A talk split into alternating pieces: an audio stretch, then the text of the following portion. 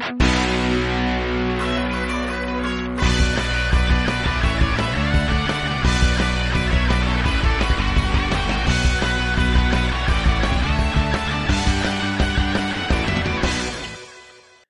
Bonjour et bienvenue dans Point sur la planche, le podcast qui vous propose de découvrir les histoires passionnantes des acteurs du manga en France. Je m'appelle Charles et toutes les deux semaines je vous en partage une nouvelle. Alors pour ne rien rater et que ce soit sur Spotify, Deezer ou Apple Podcast, pensez à vous abonner. Vous pouvez également laisser un commentaire sur Spotify. Et aujourd'hui, je réponds d'ailleurs à celui de Léa qui souhaitait savoir à quand le prochain tome de Emash en librairie. Alors Léa, aucune date n'a encore été annoncée. Cependant, tu trouveras le nouveau one-shot de Emash dans le magazine des 10 ans du Keep on Dream. Pour la deuxième fois, Pain sur la planche a le plaisir de voir son épisode sponsorisé. Et derrière ce soutien se cache Frakiabara, une plateforme de recrutement spécialisée dans un secteur qui vous parle, celui de la pop culture asiatique. Alors que ce soit pour du manga, du webtoon ou encore du jeu vidéo, Frakiabara fait le lien entre les passionnés et les entreprises du secteur. On y retrouve d'ailleurs déjà les offres de Crunchyroll, Abyssstyle ou encore Nable, la maison mère de Webtoon.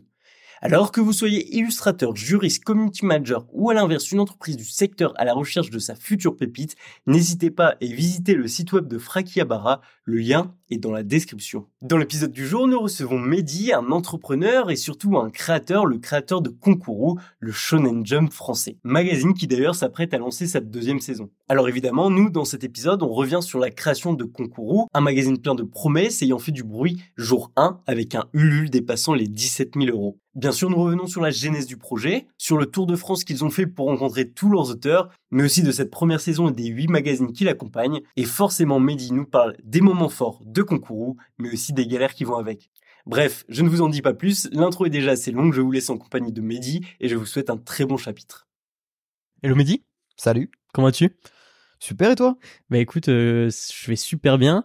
Là c'est la deuxième interview de la journée, aussi avec euh, Mehdi de Concours. Pourquoi est-ce qu'on fait cette interview? Parce qu'il y a un an, même un peu plus, si il y a un an, Ah ouais, vous lanciez ouais. une campagne de financement pour créer un magazine de prépublication qui vient du mot concours mais euh, prononcé un peu euh, à la japonaise. Mais cette histoire, c'est vous qui, c'est toi qui vas me la raconter. Donc euh, je t'écoute, présente-toi. Qui est Concours euh, Qui est Mehdi? Alors euh, donc moi je m'appelle Mehdi, je suis euh, le président de Concours et en fait un des cofondateurs de, de, de Concours.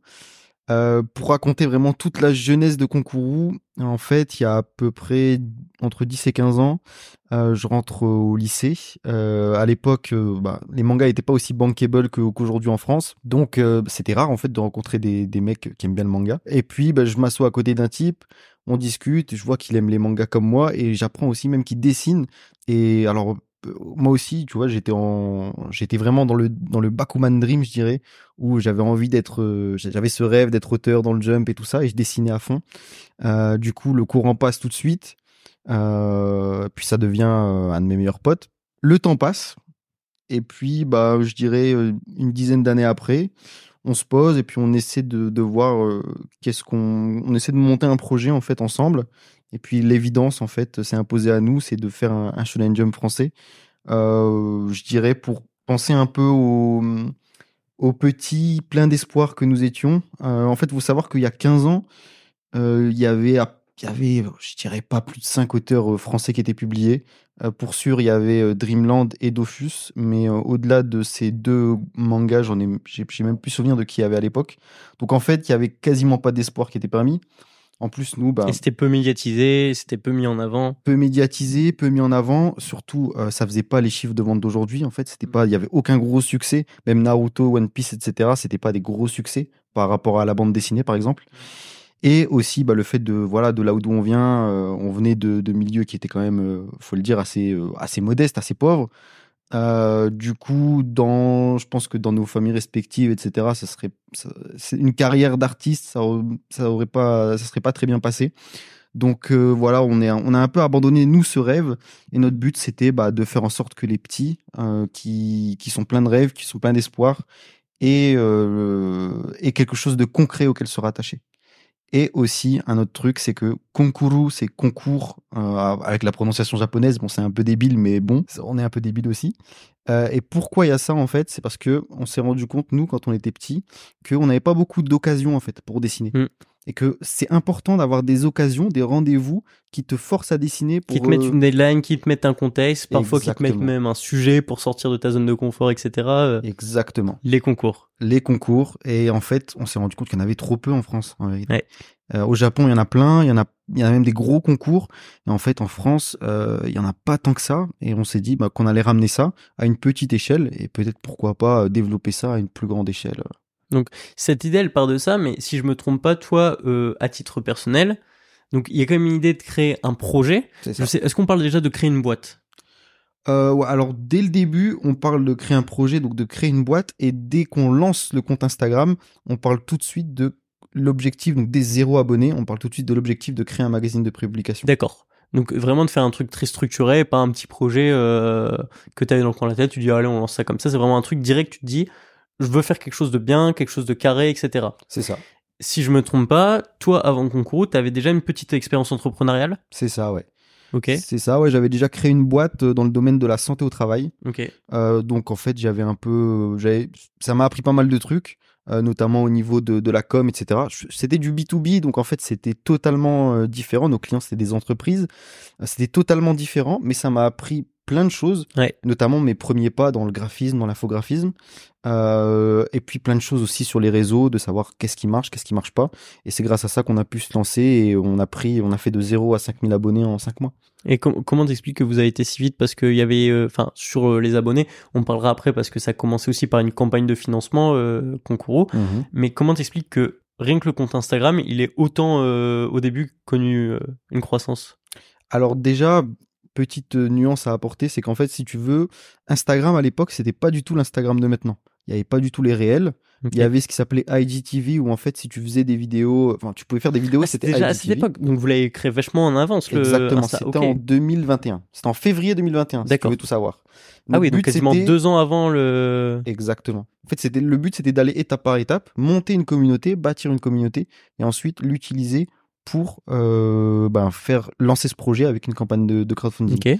Et en fait, si tu veux, Instagram au début, les vidéos, ça marchait pas du tout. Donc en fait, il fallait faire du carrousel. Ouais. Et la différence avec Instagram d'aujourd'hui, c'est que les carousels ne touchaient pas de personnes étrangères à ton compte. Tu fidélisais des gens, mais euh, t'allais pas chercher des nouvelles personnes. Exactement. Tu n'allais, tu n'allais toucher aucune nouvelle personne.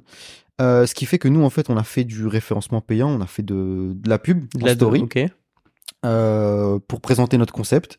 Et en fait, bah, on s'est rendu compte que ça a cartonné. Euh, alors que j'avais une petite expérience en Facebook Ads. Euh, j'ai et là, franchement, ça, bah, c'est la campagne que j'ai fait qui a le mieux marché. Comme je t'ai dit, on a pris plus 1000 par mois avec cette campagne qui était une petite campagne. Hein, C'était pas une campagne à gros budget du tout. T'as des chiffres? Euh, ouais, alors euh, on était à peu près à euh, entre 150 et 200 euros par mois. Ok. Voilà. 150 à 200 euros par mois et ça te ramenait euh, 1000 abonnés. 1000 abonnés par mois, ouais. Donc euh, 20 centimes l'abonné à peu près. Exactement. Ce qui est bien. Ce qui est ouais, ce qui est vraiment bien. En plus, euh, les gens sont restés. Il y a vraiment eu un, un côté euh, fidélisation qui est, qui est super. Et surtout, bah, le moment où en fait ça nous a fait le déclic, c'est que dès le début, de 0 à 1000 abonnés et puis même euh, encore aujourd'hui, on a reçu, bah, en fait, on recevait souvent des messages de soutien. Et moi, tu vois, j'avais jamais géré de compte avant, euh, de compte euh, réseaux sociaux et tout ça, et ça m'a interpellé. Le fait que euh, je me dis, tiens, tous les jours, même quand on était un petit compte, on recevait deux, trois messages de soutien, et euh, je me suis dit, ben voilà, on est dans la, on est sur la bonne voie. Donc comment je l'explique? Je pense que les gens ont adhéré au concept et qu'ils avaient envie de voir ça. Et direct, t'avais la proposition de valeur d'un magazine? Toujours, depuis le day Depuis one, jour même quand on n'avait rien du tout, on a toujours dit, on a toujours annoncé la couleur. Donc tu lances un compte Insta, on a bien compris avec le côté euh, on crée une commu, etc. Euh, pourquoi et quand est-ce que vous avez décidé de passer à la vitesse supérieure, c'est-à-dire se dire là maintenant on va proposer un produit? Euh, bah, arrivé à un masse critique, je dirais, je pense qu'on était à euh, 5, bon, je pense qu'on était à 6 7 000 abonnés. Ouais. Euh, on s'est dit là, c'est le moment de, c'est le moment de se lancer. Donc on a lancé le concours pour recruter deux auteurs. Ok. Et puis après, il y a eu un petit moment de flottement. Le concours, je crois qu'il était en décembre 2021. Ok. Après, on a eu une grosse période de flottement parce que dans nos vies personnelles à chacun, on a eu euh, voilà des déménagements. À ce moment-là, vous êtes deux. À ce moment-là, on est on est trois, ouais. Ok. On est trois. Qui s'est rajouté? Euh, bah, c'était une personne de ma famille qui nous aidait euh, sur le sur le compte. Euh, donc après, ouais, comme je t'ai dit, ça bougeait un peu dans nos vies perso. Et puis il y a aussi le fait que on était, euh, on avait beaucoup la tête dans le guidon. Mm. Donc c'était difficile pour nous de d'arriver à se renouveler. Dans la communication, etc. Et on se sentait un peu moins légitime. On se disait qu'on avait du mal à communiquer. Euh, on n'arrivait pas à trouver comment communiquer efficacement bah, sur les projets. Et en fait, on avait cette peur de pas arriver à mettre en avant suffisamment euh, nos auteurs. Mm. En fait, de pas arriver à faire pour eux ce qu'on que vous, aimerait faire. ouais, voilà, c'est ça, de mettre en place euh, votre proposition de valeur et la réponse aux besoins que vous vouliez apporter. Exactement. En fait, on était, on était sûr de pouvoir faire le produit, ça y avait pas de problème. Mais là où on avait la vraie interrogation, c'est est-ce qu'on va réussir à communiquer efficacement dessus? Ok, je vois. Mais avant ça, tu m'as parlé d'un concours. C'est Euh, ça. Beaucoup de participants? Euh, ouais, franchement, énormément de participants. En plus, c'était un gros concours. En fait, on recevait. euh, alors, il y avait un dossier et qui était composé en partie d'un chapitre qui faisait entre 25 et 40 pages. Ah ouais? Et on en a reçu, je dirais, entre 60 et 100.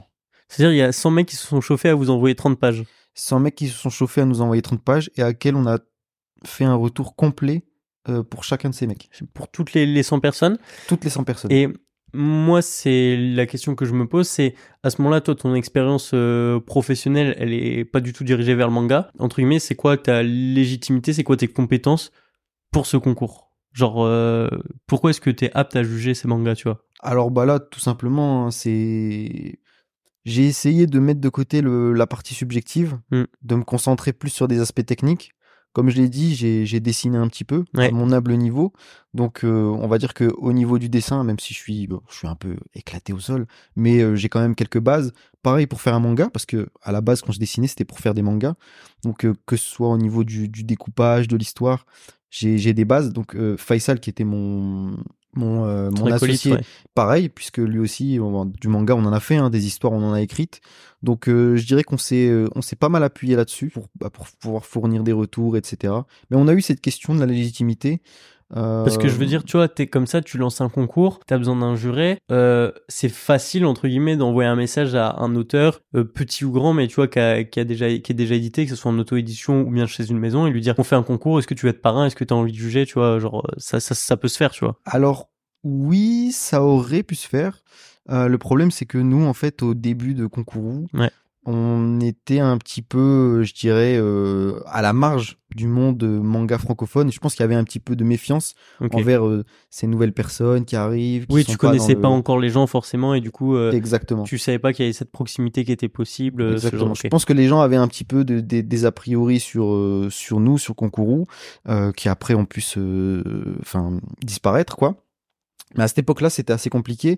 Et puis nous, en fait, si tu veux, on l'a fait, mais avec, euh, on avait une ligne directrice. C'est-à-dire qu'il y avait tous les aspects techniques, etc. Mais nous, on avait une ligne directrice, c'est l'originalité. On voulait des choses qui soient originales, qui sortent euh, des sentiers battus, de ce qui se fait. Euh, et c'est aussi sur ce cet aspect-là qu'on a qu'on a jugé. En Donc, fait, on était plus pas autour d'une ligne éditoriale qu'un Voilà. niveau où. euh, Exactement. On n'était pas vraiment juge de la qualité, mais on était plus juge, par exemple, de l'originalité. C'est par exemple pour ça que euh, dans le premier numéro, tu retrouves un one shot qui s'appelle Drew Power, qui en fait est bah, clairement, hein, je pense qu'au niveau du dessin, c'est un petit peu en dessous de tout ce qu'on de tout ce qu'on a apporté dans le magazine. Par contre, au niveau de l'histoire, on est sur quelque chose de totalement original. Et nous, c'était un, un, un parti pris qu'on avait qu'on avait totalement assumé. Ok. Donc le concours se fait. Ouais. Il y a combien de entre guillemets gagnants? Euh, alors, de gagnants, il y en avait à l'époque, euh, si je dis pas de bêtises, 7. Donc cette personne que vous récompensez entre guillemets ou que vous notez pour euh, vous- que vous gardez pour des prochaines étapes? En gros, c'est ça. Les, les 7 gagnants, on avait convenu de les publier, du coup, dans le magazine. Après, comme je t'ai dit, il y a eu un grand moment de flottement. Donc, euh, sur euh, la petite période de battement, on en a perdu quelques-uns. La vie faisant que, ben voilà, il y en a certains qui sont partis, etc. Donc, il y a certains auteurs qui ont été recrutés euh, après le concours. Il y a ce moment de battement. Toi, tu fais quoi? C'est ce que tu reprends les études? Euh, à ce moment-là, non, à ce moment-là, j'étais encore euh, vendeur chez Leroy Merlin. T'étais vendeur chez Romain. Ouais. Ah, donc c'est plus tard que tu t'es dit, euh, vas-y, je reprends les études? En fait, j'avais toujours cet objectif-là en tête, mais du coup, comme les dates pour postuler, etc., tout s'emboîtait pas bien. Hmm. Donc, j'étais sur un grand moment de flottement de- d'un an, avec plus avec le Covid. À quel moment Donc là, on a compris qu'il y avait un moment de flottement. Euh, quand est-ce que ça reprend plus sérieusement Concours Ça reprend plus sérieusement, je dirais, à partir de euh, 2022, de la, je deuxième semestre 2022. En fait, pour tout te dire, on a euh, fait un premier appel pour trouver quelqu'un pour amener cette, euh, cet aspect communication qu'on estimait à ce moment-là ne plus avoir dans l'équipe. Ok. Pour un peu, euh, voilà. Euh, on a du coup intégré quelqu'un dans l'équipe qui est pas resté très longtemps. Parce que je pense qu'il avait pas le temps, il avait d'autres projets, qui s'appelle Amine. Je lui, je lui passe le bonjour si jamais il regarde cette vidéo. Et en fait, il nous a proposé une stratégie de com. C'était des trucs euh, assez, assez basiques, mais c'était des trucs où nous, on avait tellement la tête dans le guidon. bah, on... C'est des trucs qu'on n'avait pas en vue, en fait. Et... Tu peux expliciter?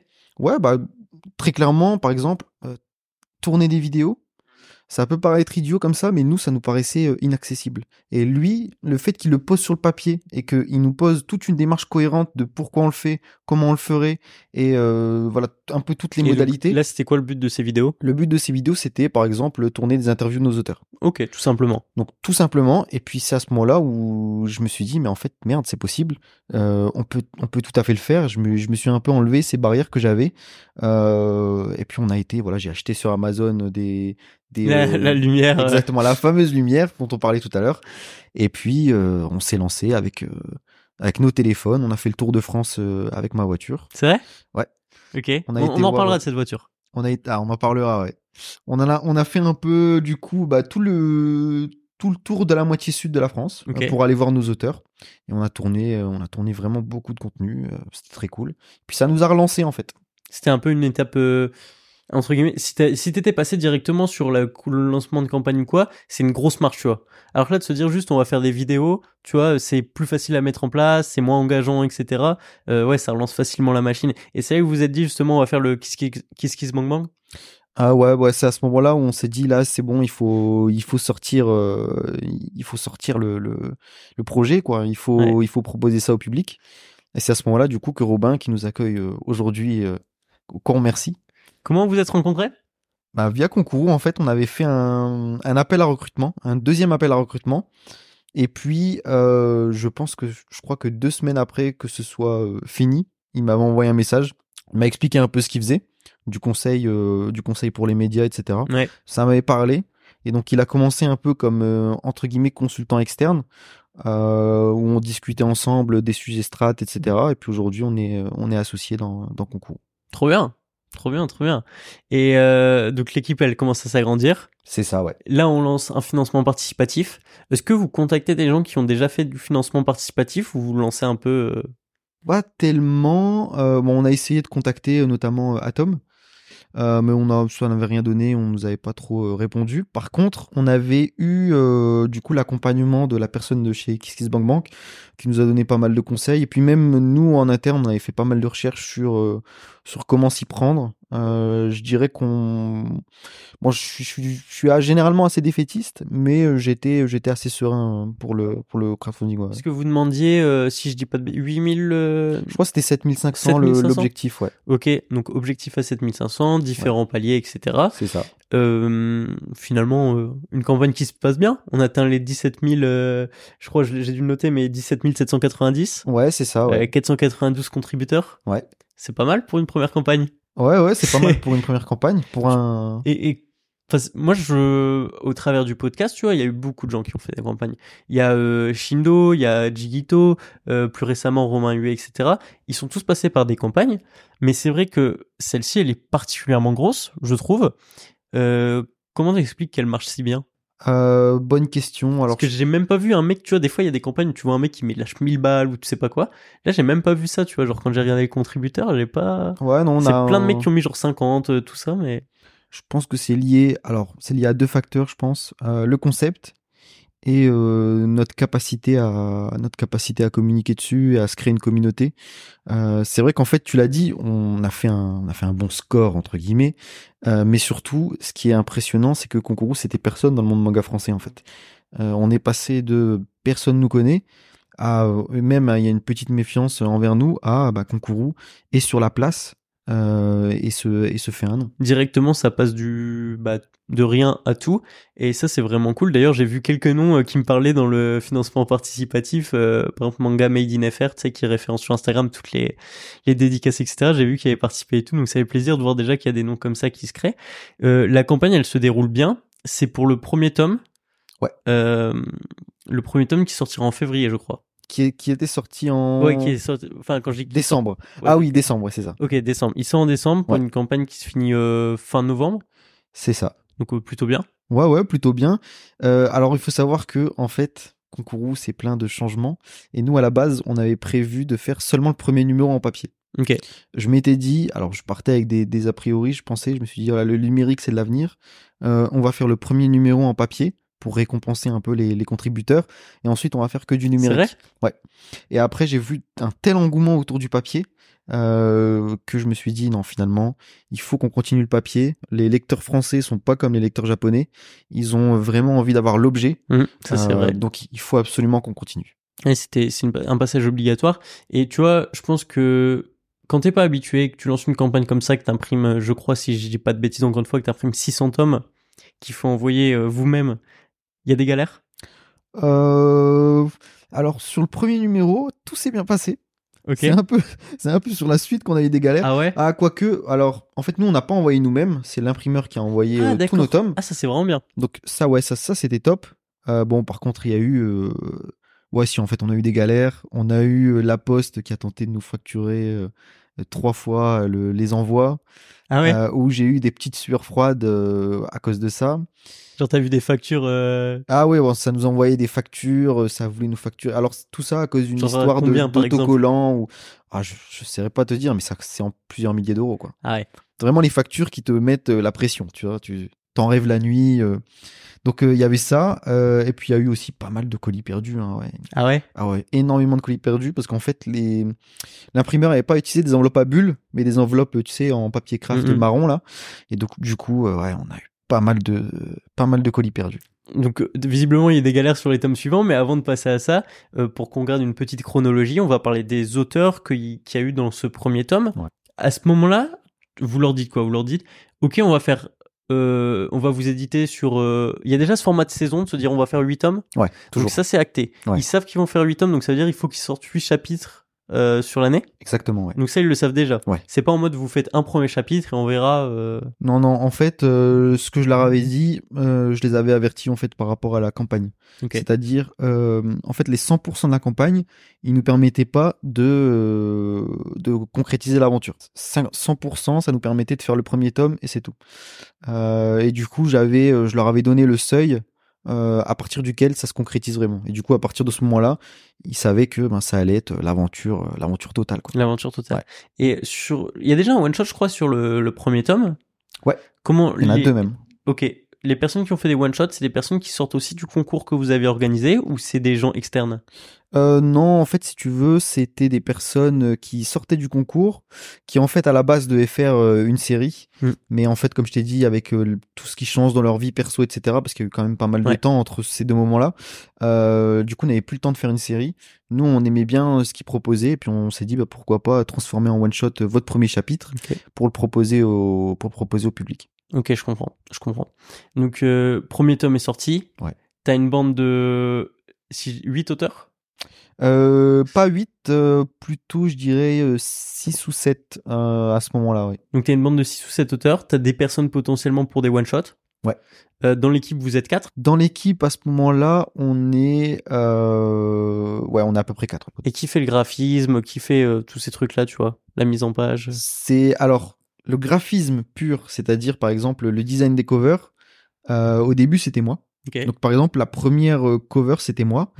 Euh, après, toute la partie maquette, c'est Robin. Bravo, Robin. Bravo. Le tome 2 sort très vite après le premier, non?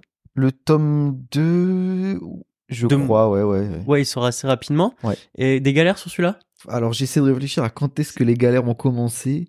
Je Ce me qu'on veut demande- entendre, on veut les galères. Je me demande si ce serait pas le 3, les galères. 2 et 3 C'est c'est quoi les galères chez Concourou Euh, alors, il y a plusieurs galères. Euh, la première galère, c'est que en fait, on se plante dans le fichier où il y a les adresses pour les envois. Et Comment du ça coup, euh, en fait, il y a, il y a eu un décalage d'une ligne sur Excel Ouais. qui fait qu'en fait, il y a plein de tomes qui ont été envoyés à des adresses qui n'existaient même pas. Donc en fait, qui nous sont revenus. Il y a eu pas mal de tomes aussi perdus. Donc en fait, ça, ça, ça, déjà, euh, il a fallu euh, tout un, toute une réimpression, etc. de, de tomes. Enfin, l'enfer. Euh, Ça forge. Ça forge. Et après, on a eu un, en fait une grosse difficulté. Si tu veux, le premier tome a été imprimé en offset. C'est une technologie euh, d'impression euh, qui est euh, bien pour les gros tirages, mais un peu moins bien pour les petits tirages. Tu peux expliquer ce en quoi ça consiste ou? Ouais, bien sûr. Alors en fait, si tu veux, c'est des machines qui coûtent qui coûtent cher à, à lancer, Mm. qui coûtent cher à, faire- à faire tourner, et c'est pour ça qu'on va les privilégier sur des gros tirages. Quand je dis gros tirage, euh, je dirais à partir de 1000 exemplaires, mais pour certains imprimeurs, ils vont te dire par exemple, moi en dessous de 2500, je fais pas d'offset. Euh, L'avantage de l'offset, c'est que tout est nickel, tout est bien aligné, euh, tes trames, euh, c'est c'est la meilleure qualité d'impression. C'est ouais voilà c'est une très bonne qualité d'impression. Tes trames ne vont pas moirer quand je dis moirer en fait c'est une trame c'est euh, des points Ouais. si tu veux Euh, le souci c'est que parfois les points sont trop petits et en fait sur certaines impressions tu vas euh, au lieu que ça s'affiche en en fait c'est censé faire une sorte de nuance de gris bah, au lieu que ça s'affiche en nuance de gris ça va faire un quadrillage c'est ça qu'on appelle le moiré je vois très bien euh, ça le fait parfois euh, sur le tactile sur le numérique Ouais, exactement, ouais. Ça, ça le fait, en fait, bah, en gros, tout simplement, si ça moire sur ton fichier, il y a de fortes chances que ça moire à l'impression. Ok. L'offset, avec, avec l'offset, t'as pas ce problème-là. Par contre, à partir du 2, on a basculé en impression numérique pour les plus petits tirages. Et là, on a commencé à avoir beaucoup de mal à se calibrer avec l'imprimeur sur euh, ces questions de moirage. Mais bon, ça, on a laissé un peu de côté parce que c'était un problème insoluble. Mais on avait encore d'autres plus gros problèmes, notamment avec la série euh, Raja de Néron, euh, qui sortait totalement noir. En fait, Parce lui, qu'il est, euh, il est très technique lui euh, dans le dessin euh, Néron. il est très technique, donc déjà c'était très frustrant que tout son dessin soit beaucoup trop sombre. Mhm. Et surtout, il n'utilise pas de trame, il utilise que des nuances de gris. Donc en fait, on a Hmm. eu énormément de mal, nous qui étions, nous qui étions pas du métier, à comprendre pourquoi ça sortait aussi noir. Donc là, on a mis C'est parce que énormément de pas des temps. que Alors aujourd'hui, j'aurais pas la réponse. Peut-être que Robin, là, même lui, il l'a pas. Il me fait nom de la tête. Mais euh, on n'a toujours pas la réponse. Mais en tout cas, on a réussi finalement à se calibrer au prix de, franchement, c'est à ce moment-là qu'on a pris du retard dans la saison. Je dirais qu'on a pris facilement trois ou quatre semaines de retard euh, parce que c'était super super dur de se calibrer. Euh, et au final, on a eu une malchance, c'est que il y a eu une incompréhension entre nous et l'imprimeur. Et euh, bah, du coup, bah, le, le résultat final qui est sorti était quand même trop noir. Donc euh, ok on a fait tous, euh, on a perdu quatre semaines pour rien. Mais bon, ça c'était les galères sur le numéro 2. quand l'aventure elle se lance un peu pour vous tous, faut dire que vous faites pas ça à plein temps, vous avez tous votre activité à côté, euh, mais ça demande du travail parce que bah comme tu dis, il y a des galères à régler. Les galères ça prend du temps. Ouais. En plus de ça, il y a la com à continuer. Vous faites pas mal d'apparitions, notamment euh, sur Tomodachi hein, avec Kevin tout ça, Mhm. même sur d'autres plateaux. Mhm. Euh, c'est compliqué pour toi à ce moment-là? Euh, pas tellement. Après, bon, c'est vrai que des fois, euh, bon, par exemple, typiquement pour se régler avec l'imprimeur, on a été sur place. Euh, et donc ça, ça m'a coûté du temps. Et en fait, c'était sur un temps où, euh, voilà, comme tu as dit, j'avais repris les études. C'était en même temps qu'un partiel. Euh, donc euh, j'ai fait mon choix. Quoi. Je dis bon, je préfère être, je préfère être là-bas plutôt qu'être au partiel. Donc euh, parfois, il y a des petits choix à faire, mais sinon, Et c'est quoi T'es arrivé avec un justificatif concours euh? Bah non, bah là, alors. Euh, Ça tombe bien que t'en parles, hein, j'ai le rattrapage en ce moment même. Donc, Ah euh, merde Ah merde Ok, je vois. Ah oui, donc t'as vraiment fait le choix euh, investissement concours à fond. Exactement. Parce que toi, euh, donc à côté, t'é- t'évolues plus dans la finance euh, sur tes études, C'est ça. mais à la sortie de tes études, t'aimerais euh, te mettre à temps plein sur le concours? À la sortie de mes études, ouais, bah c'est très probable que ce soit ce qui se passe. Ouais. Bon après j'ai des factures etc. Mais bon voilà il y a l'assurance chômage. Oui, parce que t'es en alternance, du coup, forcément, t'auras le, le Voilà, chômage. Ok, je comprends. Trop, trop stylé. L'offre se construit de plus en plus. Au début, tu as dit, premier tome papier, on pensait faire la suite en numérique. Finalement, le papier, c'est ce que les gens, ils achètent. Il y a quand même un côté abonnement où vous proposez une offre qui est moins chère à l'abonnement si euh, c'est l'objectif, c'est quoi de lisser les coûts, de créer une sécurité? Ouais l'objectif clairement des abonnements c'est de sur cette première saison c'est de se sécuriser.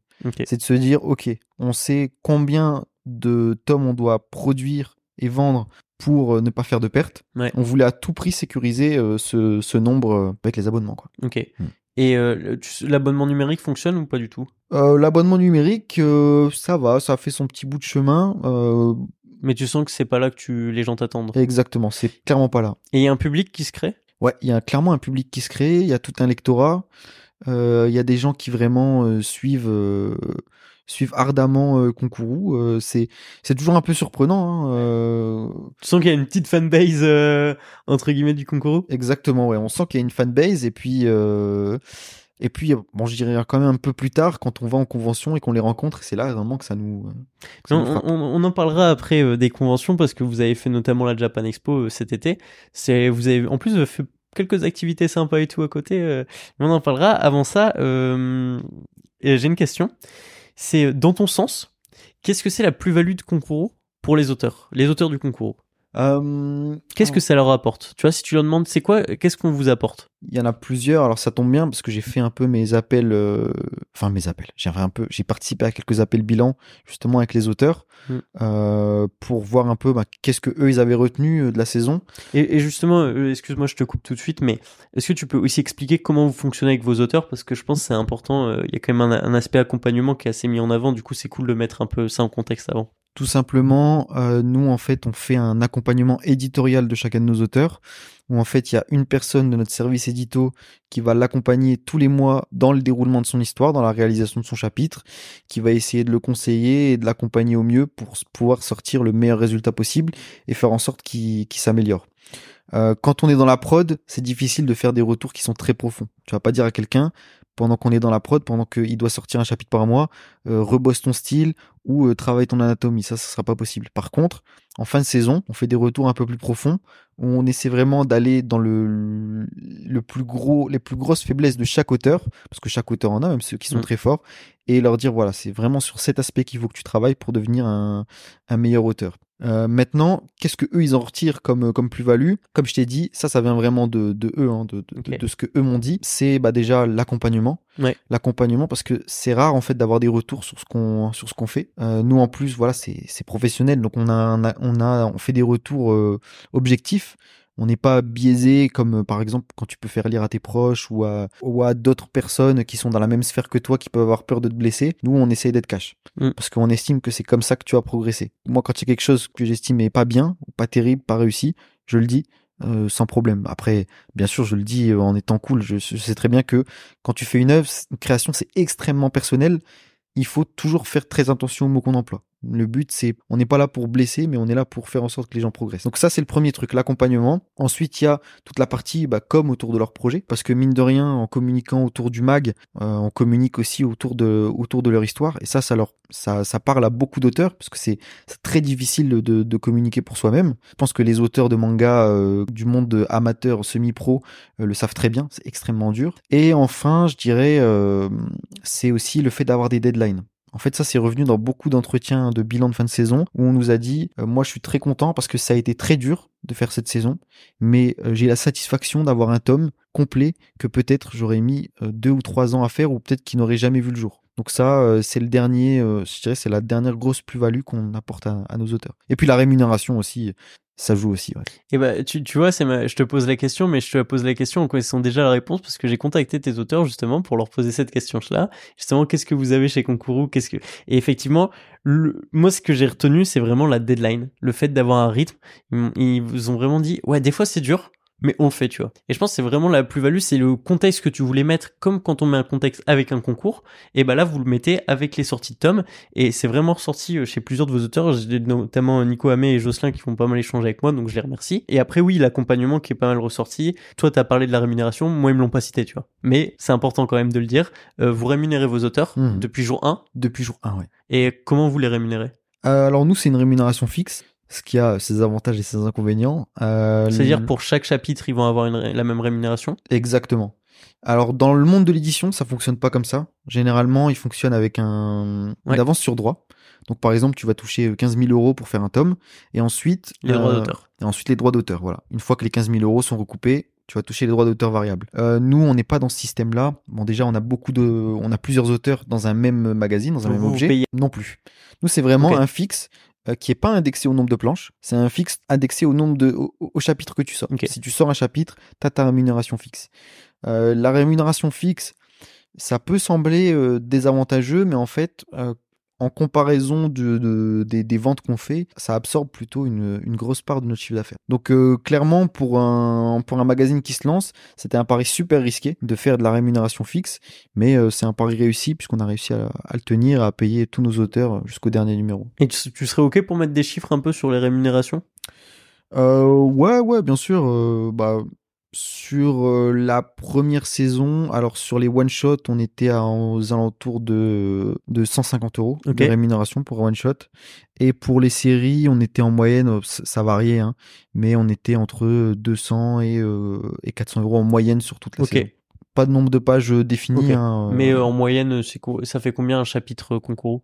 En moyenne, je te dirais euh, entre 20 et 25, Ok. en sachant que, Ouais. voilà, par exemple, sur le premier numéro, tu as des auteurs qui ont fait 40, Ok. euh, tu as des auteurs qui ont fait beaucoup plus. Donc, euh, voilà, on a euh, les rémunérations étaient assez variables, mais pas forcément en fonction de- du nombre de pages. Ok, je vois. Trop stylé, trop trop stylé. Il y a une grosse diversité. En fait, moi, j'étais aussi étonné en, en prenant contact avec vos auteurs. C'est, je m'attendrais à tomber sur, euh, alors je caricature un peu, mais des mecs qui sortent du bac, tu vois. Ouais. Genre sortent du bac, qui sont, euh, bon allez, euh, 20, 22, 23 ans max, tu vois. Et en fait, les deux personnes que j'ai interrogées, ils n'avaient pas du tout cet âge-là. Des bons pères de famille. Ouais, c'est ça. C'était, euh, c'était plus euh, quand je posais la question, c'est quoi vos ambitions à titre personnel? Bah moi, ce serait plutôt de trouver une maison d'édition euh, assez euh, élevée, enfin tu vois, pour sur un truc parce que bon, il y a la famille derrière, machin, ça. 37 ans, j'étais d'accord. C'était pas du tout, euh, je pensais pas, tu vois. Vous avez, euh, ouais, c'est, c'est des personnes qui sont euh, plus sur euh, père de famille que sortie de bac? Euh, bah, on a un peu de tout, mais c'est vrai que sur la première saison, c'était moyenne d'âge un peu élevée, donc on a quelques seniors, euh, notamment Jocelyn et, et- Jocelyn, Guillaume et, et Nico, qui sont un peu les les ténors, je dirais, les, les anciens. Ils tiennent le ils tiennent le secteur, mais mais ouais, ouais, après c'était c'était pas forcément une volonté, mais c'est vrai que c'est surprenant. Moi aussi, j'aurais plus dit, euh, j'aurais plus vu des jeunes, mais euh, au final, ouais, on a eu tous les on a eu tous les âges et c'était ben c'était c'était super sympa aussi humainement hein, de, de les rencontrer et puis euh, en plus ils sont ils sont tous très cool. Ouais, il y a un bon, ça matche bien? ah ouais ça match super bien ouais. Ouais. Ouais. Il y a le projet, il a pas mal évolué maintenant parce que bah forcément tu fais des erreurs, t'apprends. Même sur votre site, hein, votre site a plus rien à voir avec. euh, je crois il a pas mal évolué. Ouais, il a pas mal évolué ouais Il, il me semble bien que l'ADA elle, a- elle a pas mal changé. Euh, Qu'est-ce que tu retiens de ce- cette saison 1 Euh, je retiens ben je retiens fatalement les erreurs qu'on a fait Ouais. les galères qu'on a eues parce que des galères on en a eu à l'appel C'est quoi C'est administratif, c'est financier, c'est c'est un peu de tout? C'est un peu de tout, mais bah, pour te donner quelques anecdotes, par exemple, on a eu des auteurs à l'hosto. Euh, pas à cause de nous. Aucun, aucun auteur, aucun auteur n'a été c'est un peu maltraité. trop esprit euh, Bakuman ça. Voilà, un peu trop euh, esprit euh, Togashi. Ouais. Mais non, non du tout. En fait, c'était bon des problèmes annexes. Mhm. Euh, donc ça, c'était ça, c'était une petite galère. Tenir les délais, c'était c'était dur. Mm. Après, il y a eu toutes les galères que je t'ai citées par rapport à l'impression. Nous, parfois, on a fait des grosses erreurs aussi de notre côté. Euh, notamment, euh, on a réimprimé euh, notre numéro 1 en l'appelant numéro 2 sur la couverture. C'est vrai? Ouais. pff, Une erreur bête, en fait, on a mal, on a mal relu le fichier.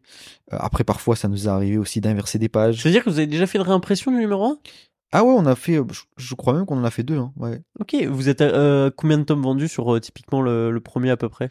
Euh, je dirais aux alentours de 1500. euh, Ah, C'est pas mal. Peut-être un peu plus maintenant, entre 1500 et 1700. Quoi. Ok. Je te laisse reprendre sur euh, ce que tu retiens de cette saison 1 parce que j'imagine qu'il n'y a pas eu que des galères. Ouais, bah il y a pas eu que des galères. Après, ce que moi, franchement, ce que je retiens, sinon, euh, ça va être le, ça va être l'aspect humain. Ouais.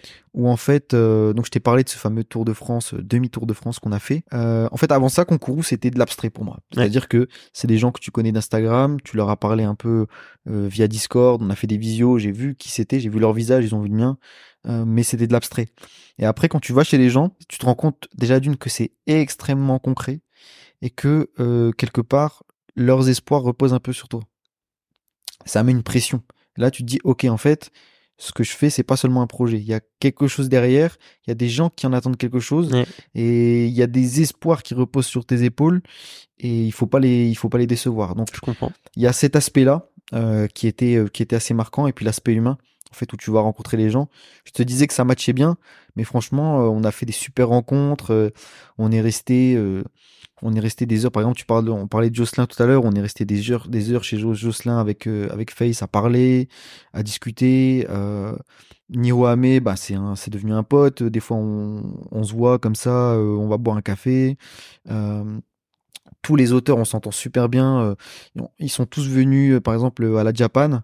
Je sais que tu voulais en parler un peu plus tard, mais juste deux mots là-dessus, c'est que ben, on a rigolé à fond, euh, le, le courant est passé direct, il n'y avait pas eu de moment gênant où tu Mhm. sais, euh, en fait on est des gens un, un peu différents, ou tu vois, euh, non franchement le courant est passé, euh, est passé crème, mais franchement bah, c'est cet, aspect- cet aspect humain, c'est vraiment l'aspect que je retiendrai le plus de de concours quoi. Il y, a- des auteurs, euh, je, je pense que oui, mais euh, tu me, tu me corrigeras si je me trompe. Il y a même un auteur, je crois que chez Concours, qui a été édité, euh, qui a été signé ailleurs. Euh, ouais, alors, si tu veux, des auteurs qui sont pas chez, chez Concours, il y a déjà Néron, euh, auteur de Raja, qui, est, Ouais. euh, qui publié sur un one-shot à paraître chez Delcourton, quand même, je crois, euh, qui va signer ensuite une série. Donc ça c'est ça c'est trop cool. Et ensuite on a euh, comment il s'appelle Edas du Roi Soleil Ouais. qui là du coup pour sa série qui a été publiée dans Kokoro va être publiée en tome relié euh, par Myria Édition euh, et je pense que ça sort en novembre en décembre euh, 2023. Et, et ça, tu le réfléchis, ou vous plutôt le réfléchissez comment? Est-ce que du coup, Concours, ça se positionne comme un tremplin? Ou est-ce que à terme, il y a une volonté de prendre cette partie édition en tome complet? Ou c'est pas dans les... Bah, Dans les tiroirs. Nous, clairement, euh, dans un premier temps, ça va être euh, trouver des partenaires Mm. pour éditer euh, nos séries à fort potentiel. Le but de Concours, c'est d'être un tremplin, mais aussi un test. Mm. En fait, on teste des histoires auprès d'un public. On a de la donnée sur qu'est-ce qui marche, qu'est-ce qui marche pas. Parce que à chaque fois, il y a les votes, etc. Exactement. Il y a les votes, il y a les données sur les lectures, etc. Et ensuite, notre but, c'est d'aller voir les, les éditeurs, donc euh, Cana, Glénat, etc. Et de leur proposer notre catalogue avec la donnée qu'on a et de leur dire voilà, telle série marche, il y a un engouement là-dessus. Euh, maintenant, euh, bah, ce serait intéressant que, que vous soyez en coédition avec nous sur cette série et que vous la preniez en, en tome relié. Ok. Donc c'est une démarche qu'on a un peu commencé à faire en saison 1, qu'on va intensifier sur les prochaines saisons. Est-ce que ça peut être une part du business model, ça? C'est clairement une part du business model euh, parce que clairement c'est de la c'est de la session de droit. Donc euh, for- forcément une session de droit c'est pas gratuit. Mm. Euh, nous sur les séries c'est un c'est aussi un, un travail hein, d'accompagnement sur tout le, tout le travail qu'on fait de de, maquet, de maquettage pour rendre un produit qui soit vraiment fini. Donc euh, tout ça c'est euh, c'est une prise de risque parce que c'est nous qui prenons le risque. hein Exactement. quelque part. Euh, donc tout ça, ça mérite entre guillemets une, une contrepartie. Euh, mais sinon, effectivement, à terme, l'objectif, c'est qu'on puisse éditer nous-mêmes nos propres séries sous la bannière euh, concours. Mais tu vois, ce que, ce que tu dis là, je suis assez d'accord avec toi. En fait, vous représentez un peu l'intermédiaire qui manquait. Où aujourd'hui, si une maison d'édition veut lancer un auteur, ça lui coûte très cher par rapport à acheter des droits au Japon. Alors que là, elles se disent, bah ok, la série, elle existe déjà. On a déjà des retours sur la série. On peut voir de quoi il est capable. Il arrive à gérer un rythme. Bah en fait, tout ça, c'est déjà fait, c'est prouvé. Et maintenant, bah il y a entre guillemets plus qu'à euh, le mettre le commercialiser euh, à, à plus fort potentiel. Parce que je pense que aujourd'hui, Concours n'a pas la force de distribution de Cana ou quoi que ce soit. Donc forcément, euh, ça peut vraiment euh, le, le positionnement tremplin aujourd'hui est cool. Et c'est vrai qu'à terme, le fait de se développer et de pouvoir aussi se positionner comme une maison d'édition à part entière, ça peut être un, un bel axe. Exactement, ouais. Trop bien, trop trop bien. Euh, on parle de la Japan Expo avant de parler de la saison 2. Allez. Euh, vous arrivez sur le stand de Mangayo. Euh, alors pas vraiment sur le stand, mais euh, en haut ils avaient loué tout un espace Oui, qui s'appelait Village Manga et ouais. Ouais. effectivement on a notre stand au sein du village. euh. Ça, je pense que c'était euh, un coup intéressant parce qu'il y a eu un vrai afflux sur ce village manga. Ouais, ouais, ouais, franchement, bon, c'était c'était pas mal positionné et puis voilà, c'était aussi c'était aussi pour envoyer un message pour dire que Concours c'est C'est pas sérieux. c'est pas quelque chose c'est sérieux, c'est pas quelque chose de petit ni d'amateur. Nous on est des on est des professionnels.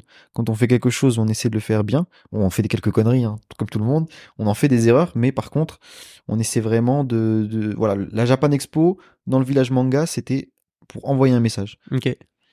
Euh, et puis ouais, on était franchement euh, très content de, de l'afflux de, de l'afflux de personnes. Puis vous avez fait de euh. l'animation un peu. Je Voilà. voyais, il y avait un truc, je sais pas, c'est pas qu'il y avait un genre de panneau euh, dans le dos où vous alliez voir les gens pour dessiner ou je sais pas quoi. Ouais, on a fait l'homme sandwich. Ouais, euh, c'est ça, c'est ce qui me euh, semble. euh, Pour rabattre les gens sur, de, sur des challenges dessins. En fait, il faut savoir que dès qu'on va à un événement, on fait un challenge dessin, Ok. euh, un ou plusieurs, et puis on a fait gagner des lots. D'ailleurs, on a fait gagner des tablettes euh, XP Pen. Ah, mais j'aurais dû participer. Ça, on me l'a pas dit. Ah bah non, la prochaine fois, hein, si tu nous vois sur un salon, tu sais qu'il y a quelque chose à gagner. c'est ça qui, c'est le message qu'on veut renvoyer. Donc euh, ouais, non, très cool la Japan. Euh, bah déjà être avec nos auteurs, euh, un peu plus longtemps, euh, parler avec eux, etc. Super cool. Mm. Euh, Et ce puis, signe euh, un moyen de, ouais, de, tu l'avais dit, le Tour de France, on se voit, on passe des bons moments, mais ça motive tout le monde aussi de se voir, non? Exactement, ouais. Ça motive tout le monde, ça booste tout le monde. Et puis, euh, en fait, on est, on est tous très contents de se dire, ok, ben, j'ai bossé avec, euh, j'ai bossé avec ces personnes-là qui sont en plus des, des bonnes personnes. Euh, ça, ça fait vraiment plaisir, quoi. Trop bien. Donc, il y a eu cet aspect humain euh, et aussi, euh, rencontrer les gens. euh, sur, le- en fait, Le public. le public et en fait la Japan Expo c'est que des rencontres hein. alors il y a des jours euh, franchement où j'ai pas vu le jour où j'ai fait que parler à des gens j'ai blablaté non-stop et puis je rentrais j'avais plus de voix en fait pour te dire à la fin de la Japan Expo le lendemain je bossais j'avais plus de voix Ah, ouais. C'est sûr, hein. c'est sûr. Donc euh, blablater avec les gens euh, bon il y avait des auteurs il y avait euh, blablater aussi avec les, les gens qui venaient sur le stand. Et puis euh, voilà fun fact je me suis fait reconnaître c'était un peu bizarre mais euh, des gens qui, qui me regardaient comme ça qui me fixent et puis ils me dit Concourou? Je dis ouais. Au début, au début je me dis mais est-ce que ce mec me connaît? C'est quelqu'un de que je suis censé connaître? déjà vu, ouais. mais en fait c'est juste des mecs voilà ils ont vu les vidéos ils ont reconnu ma tête et puis ils sont venus engager la discussion et tout. Franchement très sympa. Il y a des gens qui sont passés par votre stand et étaient en mode, ah, stylé qu'ils soient venus. Genre en mode, euh, que tu connaissais ou que. On a eu Marika Herzog, l'auteur de l'au- De l'autrice de, Ouais. de Sleepy Boys. On a eu Senshiro qui est passé. On a eu euh, Keto Valero euh, qui est passé. Alors je sais plus s'il est passé à Metz ou à la Japan, mais en tout cas euh, super mec. il nous a parlé un peu de son parcours de vie. Il a un parcours de vie super atypique. T'en ressors content. Super content, franchement. C'est une des, c'est une top top top expérience. C'était ma première Japan Expo, tout court. Ah ouais? Ouais. Ok. Euh, j'avais fait qu'une seule convention. J'avais fait Paris Manga il y a à peu près euh, une dizaine d'années. Ah oui, donc. Euh... Puis c'était flingué, disons les disons le terme. Aujourd'hui, en fait, j'étais extrêmement surpris de l'ampleur que ça a pris. Euh, parce que clairement, euh, Paris Manga à l'époque, c'était pas terrible. C'était très petit et puis c'était très mercantile. Et là, j'ai trouvé euh, la Japan Expo, c'était déjà c'était immense, mais vraiment immense. Ah, c'est hyper grand. hein. Et c'était pas si mercantile que ça. Il y avait pas mal d'animations, etc. Ah oui, Et hein. J'étais franchement hyper hyper surpris, euh, agréablement surpris par euh, la qualité de la qualité de cet événement et je dirais plus généralement des événements manga aujourd'hui, même Paris Manga aujourd'hui, ça n'a plus rien à voir avec ce que c'était il y a 10 ans. Bien sûr. C'est franchement impressionnant quoi. On arrive sur. Après juillet, c'était un peu la, la pause pour euh, Concours. Euh, la pause, euh, La préparation de la saison 2 plutôt? Je... ouais, la préparation de la saison 2, en fait, euh, on, on a remis le, on a remis le bleu de travail euh, assez rapidement, Ah ouais? hein, clairement, ouais, ouais. Ok. Euh, donc en fait, on n'a pas, on n'a pas arrêté. hein. On a fait pas mal de, pas mal de réunions entre nous pour savoir, euh, bah, pour dessiner un peu les contours de cette nouvelle saison. Et c'est quoi justement les contours de cette nouvelle saison? Alors, euh, ça va être une saison. C'est en- le moment de faire ta promo là sur la saison 2 pour nous donner envie d'acheter. euh, Donc, Alors la, la nouvelle saison déjà sera un peu plus courte que la première. Elle sera, on passe à 6 numéros au lieu de 8. Euh, donc ça c'est clairement un retour que les lecteurs nous ont fait où 8 numéros avec 8 auteurs c'était assez difficile à lire, à rattraper quand t'as du retard. Donc on, une formule un petit peu allégée avec 6 auteurs, euh, 6 numéros. Donc sur les 6 auteurs, on aura 5 séries, un one shot. Et puis et puis et puis que dire à part euh, que le, le, le- la saison 2, les numéros en saison 2 seront moins chers que ceux de la saison 1. Euh, donc on passe à 12 euros. On passe de 14,90 à 12 euros. Ok. Et puis euh, Comment comment on baisse ce prix? Clairement c'est la, la fab, la fabrication. Ouais. Euh, on a fait pas mal de mauvais choix, en- enfin pas de mauvais choix, mais des choix optimisables, je dirais, en saison 1, où on aurait pu faire de, de meilleurs choix et avoir des, des coûts un peu plus Et maîtrisés. ça t'apprends qu'en faisant. Ça t'apprend que en faisant. Ou alors en étant euh, de, dans l'industrie. Bien sûr. Donc euh, ouais, clairement, c'est c'est sur ce poste de coût qu'on a qu'on a trouvé les, les, les, les petites économies pour euh, bah, pour baisser le prix du, du magazine, de le rendre un peu plus accessible aussi. Les auteurs c'est les mêmes que sur la saison 1 ou il y a un petit turnover ou complètement changé? Ouais, il y, a un- y a un turnover. Alors euh, normalement, donc on en aura deux qui étaient présents en saison 1 qui seront présents en saison 2. Et puis tout le reste, c'est de l'inédit. Parce que euh, les auteurs, euh, c'est quoi la réflexion? C'est une initiative qui vient de vous? C'est les auteurs qui souhaitaient pas continuer? C'est comment est-ce que ça s'est organisé un peu tout ça? Hum, Ça dépend. Je dirais que pour certains auteurs, il y avait, euh, il y avait cette envie d'aller faire autre chose parce que ah, huit mois, c'est c'est éprouvant. Hein. Ouais. Et puis après, voilà, ils avaient peut-être la tête ailleurs, ou c'est parfois c'est dans la vie perso, t'as as, d'autres besoins. Ou alors parfois ça vient de ça vient de nous. Alors c'est l'idée derrière tout ça, c'est de d'arriver à proposer de la nouveauté à nos lecteurs. Mm. Concours, c'est un magazine de test. Donc en fait, il faut qu'il y ait du brassage, il faut qu'il y ait de nouvelles séries, il faut qu'il y ait- il faut qu'on teste de nouvelles choses. Donc c'est aussi euh, avec cette idée-là en tête qu'on s'est dit qu'on allait euh, un peu euh, renouveler euh, notre roster pour la saison 2. Et bah, c'est c'est une belle aventure ça, concours. Aujourd'hui, en plus dans l'équipe, l'équipe a un peu grandi. Vous êtes sept, tu me disais tout à l'heure. Euh, ouais, c'est ça. Ouais. Euh, tu sens que ça se structure, même en termes. euh, au début, tu sais, c'est un peu toujours du fait maison, etc. Là, tu sens qu'il y a vraiment des process qui sont mis en place, etc. Ouais, bah alors nous clairement, euh, on vient, on vient tous du monde professionnel. Euh, on est, on est plus, euh, on est jeune, mais plus très jeune non plus. Euh, donc toute cette influence, elle se ressent dans, dans notre façon de, dans notre façon de bosser. Déjà, on fait des, on fait des réunions qui sont assez structurées, euh, ordre du jour, compte rendu, euh, des, des réunions parfois thématiques. Euh, on a tout un, tout un canal de discussion aussi euh, professionnel, un peu comme un Slack, tu vois, Ouais. mais euh, sur Discord avec des topics. On fait de la gestion de projet. Euh, donc ouais, franchement, on est hyper hyper euh, structuré. Ouais. Au niveau des process, euh, tout, tout est tout, tout s'est rodé. Alors ça s'est fait de façon incrémentale, mais déjà dès le début, on avait déjà une, bonne structure et puis après on a, on étoffé, étoffé et puis aujourd'hui on a des process qui sont, vraiment bien rodés. Autre chose que je voulais te demander par rapport à, l'équipe justement euh, le fait que vous soyez plusieurs aussi, il y a une diversification des tâches.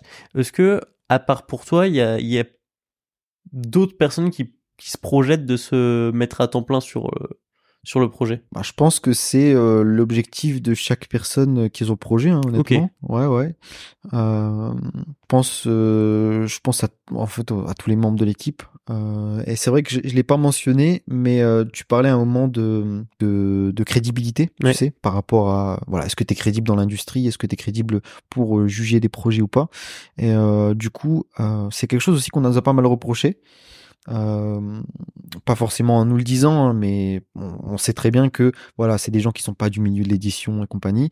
Euh, mais aujourd'hui, dans notre équipe, on a une personne qui travaille dans le milieu de l'édition, qui est Geoffrey, qui est qui bosse chez les humanoïdes associés, qui Ouais. bosse aussi, euh, qui bosse aussi chez nous. Donc euh, clairement, euh, aujourd'hui, c'est c'est plus un reproche qu'on peut euh, qu'on peut nous faire. On est vraiment une maison d'édition à part entière avec des professionnels du métier qui bossent avec nous.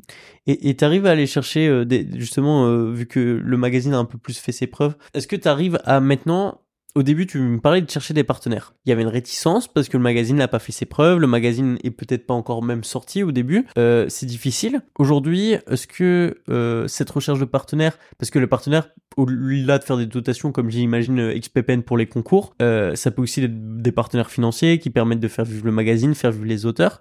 Vous arrivez à aller en chercher? Alors ouais, on a même réussi dès le début sans avoir rien du tout, même pas de magazine. Euh, notre premier numéro, il est sponsorisé par euh, H-Sweet, Mhm. qui est une marque qui fait des boissons, euh, des boissons, je dirais asiatiques.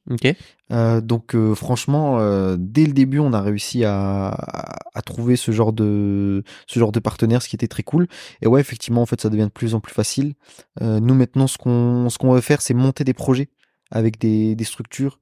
Notre but, c'est alors on a une partie annonceur. On est annonceur dans le magazine, donc on vend de l'espace publicitaire, mais on essaie de plus en plus de monter des projets, euh, de bâtir des choses avec d'autres structures, en essayant de trouver des synergies, des trucs. Est-ce que tu euh, as des exemples de projets un peu que vous avez en tête? Euh, sans en dire trop, euh, on aimerait par exemple faire un gros concours euh, dans le domaine du manga d'une façon qui n'a jamais été faite, euh, avec de gros acteurs euh, du monde du manga, euh, sans en dire trop. Voilà, C'est un peu flou, mais ça marche. J'imagine que le temps, le temps mettra des images sur ces mots. c'est ça. Euh, c'est quoi, du coup, euh, on a parlé des ambitions de Concours, euh, du fait que potentiellement plus tard, ça pourrait euh, devenir euh, un éditeur à part entière, je veux dire un éditeur de tomes reliés comme on les connaît. Toi, à titre personnel, c'est quoi tes ambitions? Jusqu'où tu veux emmener Concours Jusqu'au toit du monde. Hein. Une domination mondiale de Concours sur le monde de l'édition. Non, mais plus sérieusement, ouais, ouais, je veux vraiment amener Concours le plus loin possible. Euh, déjà, consolider la position qu'on a actuellement, la renforcer, Mm. euh, nous imposer vraiment dans la, dans la chaîne de valeur de l'édition, euh, comme le tremplin. Et quand je dis le, c'est le majuscule. Euh, je veux qu'on soit les numéros 1 sur, euh, sur ce créneau-là, euh, qu'on participe à le démocratiser et à le rendre, euh, à le rendre attractif. Mm. Ça, c'est ma première ambition. Et puis, euh, et puis ensuite, ouais, devenir un, devenir un éditeur à part entière et à la japonaise, c'est-à-dire qui maîtrise tous les jalons de la chaîne de production, depuis la production des tomes jusqu'à jusqu'au tome fini. Donc mon but, c'est vraiment de, voilà, c'est en deux étapes, consolider notre position et ensuite absorber les différents, les différents échelons, que ce soit avant nous et après nous, dans la chaîne de valeur. Trop trop bien. Euh, sauf si peut-être un, un message ou quoi que ce soit rajouté, je vais arriver sur mes deux questions de la fin. Euh, bah non, pas de message, si ce n'est que tu, on parlait de partenariat, mais j'avais oublié aussi euh, de, de le mentionner. On fait un, on fait un hors-série, Ok. qui sera en fait un manga collaboratif. Euh, C'est sur une idée originale de, de Karel, qui est un auteur euh, de, de manga français, euh, qui a été rejoint ensuite par euh, Le Raton, qui est aussi un, qui est un scénariste, qui Mhm. fait aussi du manga. Il est québécois. Euh, donc on va sortir ce manga collaboratif, je crois que ça sort en juin 2024. Euh, et puis l'idée c'est que tous les bénéfices seront reversés à une association euh, caritative qui en fait apporte, qui qui crée par exemple des ludothèques dans les hôpitaux pour les adolescents euh, qui sont euh, qui sont malades. Donc voilà, ça nous ça me tenait à cœur d'en parler parce que c'est un je trouve que c'est un beau projet. Ouais. C'est un projet qui déjà artistiquement est intéressant, euh, c'est assez fun et en plus bah il y a il y a tout cet aspect derrière euh, euh, caritatif qui, euh, qui qui me paraît pas mal aussi. Tout ça, c'est bien, c'est une belle initiative. Bravo. C'est cool. Du coup, je vais arriver sur mes deux questions de la fin. Ok. Euh, mes recommandations d'un contenu à consommer, ça peut être vidéo, ça peut être un film, euh, ça peut être une lecture, c'est ce que tu veux, un manga, euh, un podcast, euh, ce que tu as envie. Il peut y en avoir plusieurs si t'hé- Ah. t'hésites entre certains. Il peut y en avoir plusieurs. Je vais commencer par le livre. Le livre que je conseille, c'est Destruction massive de Jean Ziegler, qui est un livre sur la fin dans le monde, euh, qui est un livre qui est assez détaillé, qui contient pas mal de chiffres et aussi euh, pas mal de réalités concrètes qu'on n'a pas forcément en tête. La fin euh, FIN ou La fin AFIM. Oh, FN. Voilà. Ok. Donc c'est un truc euh, très terre à terre, euh, aucun rapport avec le manga, mais c'est vraiment quelque chose qui, euh, qui moi personnellement m'a marqué. euh, et je dirais peut-être a changé ma vie, en, en tout cas au moins en partie, parce que voilà, il n'y a pas que il y a pas que le divertissement dans la vie, il faut aussi aller voir d'autres choses. Et voilà, je pense que c'est je pense que c'est une lecture qui est assez salutaire et que tout le monde devrait avoir. Trop bien.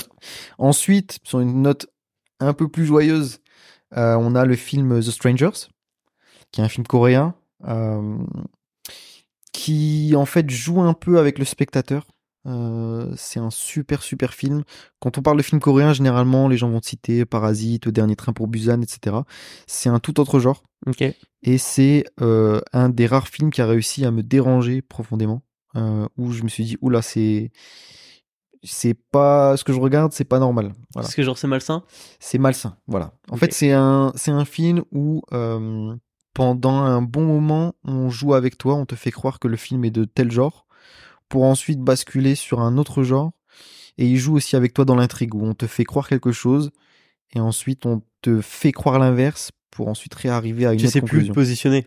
Exactement, tu sais plus où te positionner et en fait, cette conjonction de, de, de facteurs plus une fin qui est dans l'imagerie qui est fantastique, euh, ça te ça te chamboule et c'est vraiment un, un super film. Ça laisse pas ça laisse pas indifférent et je conseille aux gens de le regarder même s'il est il y a un, il traîne un petit peu en longueur, la fin vaut toujours le coup de le voir. Et puis bah dernier recours au manga, La triple reco. voilà, la triple reco. Euh, si c'était vraiment perso, je pense que j'aurais recommandé plus tôt parce que c'est mon manga préféré. Mais comme on est Konkuru, qu'on est manga francophone, euh, moi ce que je recommanderais c'est de lire euh, le manga Dom de euh, Mimo et ah donc le manga Dom de Mimo et William. Donc Mimo qui est au dessin et William au scénario. Euh, c'est assez dur de rentrer dedans parce que le premier tome est assez daté. Euh, le niveau de dessin était pas était pas terrible à l'époque, mais franchement, à partir du deuxième tome, ça devient un monstre en dessin. L'histoire, franchement, Euh, ça fait partie de ces histoires qui sont pas forcément surprenantes par leur intrigue, euh, ni particulièrement originales, mais qui tiennent extrêmement bien grâce à leurs personnages. Ok. Euh, Donc des personnages forts. Exactement, des personnages forts, des concepts aussi qui sont intéressants. Ça me fait penser un petit peu à Dreamland dans cet esprit-là, parce que Dreamland c'est vraiment un manga avec des personnages forts. Et je trouve que Dom en fait ça s'inscrit vraiment dans la lignée Dreamland et c'est un, un super manga. et Je recommande à tous de le lire. C'est dispo je crois sur Manga Draft. Ok. Donc voilà, c'est ma reco. Trop bien, trop bien. Et on va arriver sur ma toute dernière question qui va un peu donner le mot de la fin de cette interview. Euh, c'est un conseil que tu vas donner à l'auditeur, que ce soit un conseil euh, dans le manga ou même de vie ou ce que tu veux, euh, un conseil ou un message à transmettre hein, de manière plus large. Le conseil que je donnerais c'est euh, prenez position, prenez position. Dans la vie il faut prendre position. On peut pas toujours être neutre et ça s'applique dans tout. Ça s'applique aussi dans la création artistique. Votre création elle peut pas être neutre. Mm. Euh, il faut qu'il y ait quelque chose derrière, sinon vous laisserez pas de traces. Euh, Il y a pas mal de mangas qui sont des succès commerciaux, mais il y a rien derrière. Et je pense que l'histoire les retiendra pas forcément pour autre chose que pour le fait d'être un succès commercial. Ok. Euh, ne seront pas retenus comme une œuvre d'art. Donc prenez parti, prenez position et ayez des ayez des prix, des partis pris forts dans tout ce que vous faites. Voilà ce que je dirais aux gens. Eh ben merci. Je t'en prie. Et puis à bientôt. À bientôt. Salut. Si vous êtes ici, c'est que vous avez écouté l'épisode jusqu'au bout et pour tout cela, je vous remercie. Je vous invite encore une fois, et ça si vous le pouvez, à nous soutenir par Tipeee. Tipeee, c'est une plateforme de financement participatif qui aide les projets comme le nôtre à continuer. Sur ce, je vous dis à la prochaine pour un prochain épisode de Pain sur la planche. Pour un prochain chapitre de Pain sur la planche.